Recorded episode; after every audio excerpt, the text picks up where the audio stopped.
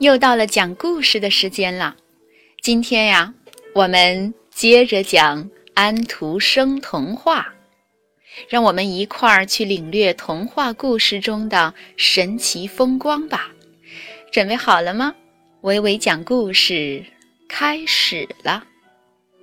今天的故事是《牧羊女和扫烟囱的人》。你曾经看到过一个老木碗柜吗？它已经老得发黑了，它上面刻着蔓藤花纹和叶子，立在客厅里。碗柜的中央刻着一个人的全身像，他的样子啊很好笑。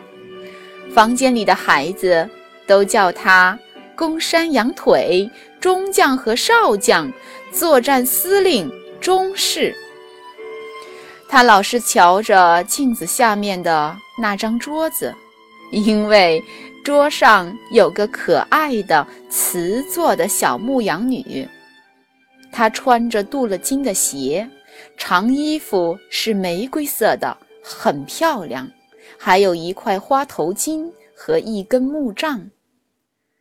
她的身旁立着一个扫烟囱的人。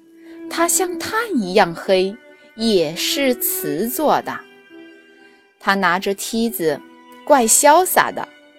他们两人呐，很配，已经订婚了。紧贴近他们的是另一个人物，一个年老的中国人。他会点头，也是瓷做的，是小牧羊女的祖父，不过却没什么证明。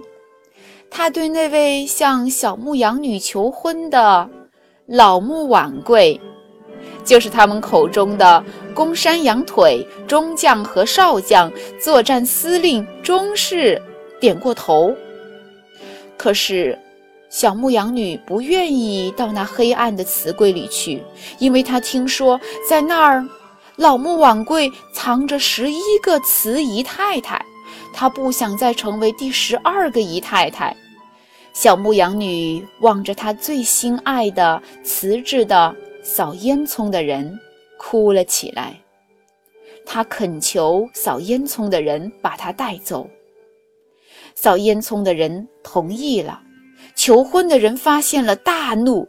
他俩急忙跳到窗台下的抽屉里，这里。有三四副不完整的扑克牌，还有一座小小的木偶剧场。剧场里正在演戏，演的是两个年轻人设法结成夫妇。牧羊女哭了起来，因为啊，这和她自己的身世有些相似。她看不下去，就和扫烟囱的人出来了。他们看见老中国人过来了，就决定跑到外面的世界去。牧羊女很愿意和扫烟囱的人一块儿出去。他们通过烟囱爬到房顶上，来到了外面的世界。这个可怜的牧羊女从来没有想过外面的世界会是这样的。她把她的小脑袋。靠在扫烟囱的人的肩上，可怜的哭了。他的身体有些吃不消，他又求扫烟囱的人带他回去。扫烟囱的人用理智的话来劝他：如果回去了，就再没有机会出来了。牧羊女也没办法了。他们看见老中国人跌在地上，摔成了三块。那个求婚的人仍在原地呆着。牧羊女很伤心，她认为是自己害死了老祖父。扫烟囱的人说：“他完全可以补好。”他们就在中国人的领子上钉了一颗钉子，被粘在一起。他又变好了，只是不能再点头。这对词人成为了眷属，结成了夫妻。他们祝福老祖父的那颗钉子，从此他们相亲相爱，直到他们破碎为止。